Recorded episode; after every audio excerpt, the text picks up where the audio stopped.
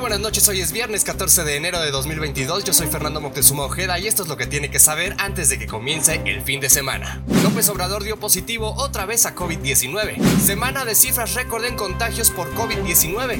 City confía en México, asegura la firma. Revocación de mandato va con ajuste presupuestal. Si estamos en contra del INE, reconoce Gutiérrez Luna. Regresa reconversión hospitalaria y el recuento de la pandemia. Muchas gracias por acompañarme, aquí comenzamos.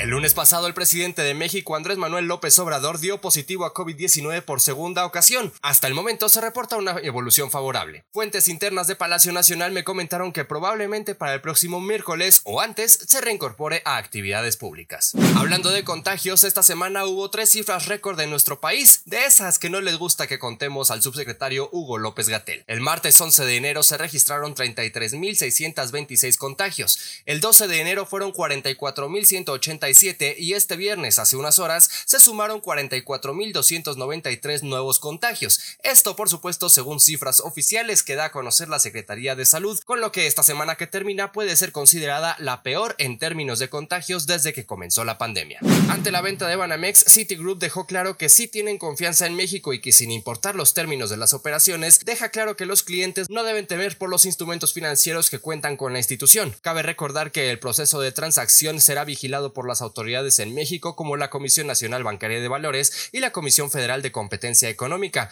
además de reguladores estadounidenses. De hecho, Citibanamex aún puede captar nuevos clientes. Si usted tiene sus ahorros para el retiro con esta institución, también puede estar tranquilo de que estarán protegidos. Simplemente se hará una sesión de cartera en la que Afore Citibanamex transmitirá todas las cuentas que opera. En este sentido, también vale la pena mencionar que la institución financiera publicó un mensaje en redes sociales para recordarle a sus clientes las medidas de seguridad de protección de datos y así evitar ser víctimas de fraude. El mensaje señala que no verifican ni actualizan los datos de sus cuentas vía telefónica, por correo electrónico, mensaje de texto ni a través de ninguna liga. A lo largo de la semana, el consejero presidente del Instituto Nacional Electoral, Lorenzo Córdoba, destacó que la revocación de mandato sí se llevará a cabo con el presupuesto que les fue asignado. Como se lo comenté en mi cuenta de Twitter, el plan de austeridad presentado por el gobierno federal el jueves pasado, el INE podría obtener 2.792 millones de pesos con recortes en sueldos y salarios, gastos de operación y dos fideicomisos, entre otros rubros. En este sentido, la mañana de este viernes, el secretario de Gobernación, Adán Augusto López, cerró la posibilidad de que el instituto reciba un aumento presupuestal para implementar la consulta revocatoria, esto en representación del presidente López Obrador en la conferencia matutina.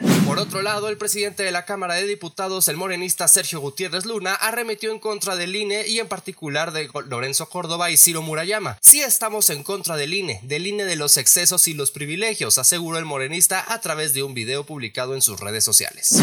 Ya casi para despedirnos le cuento que ante el avance de la variante Omicron en México, se retomó el proceso de reconversión hospitalaria en el país y se concentrará en la ampliación de la capacidad en salas de urgencia y consulta externa. Los casos relacionados demandan un manejo clínico ambulatorio, aseguró López Gatel. Ante esto, la Secretaría de Salud llevará a cabo un plan que incluirá también un cambio en la metodología del semáforo de riesgo y apegarse a los lineamientos que emita la Secretaría de Salud sobre la vigilancia epidemiológica, señaló Jorge Alcocer.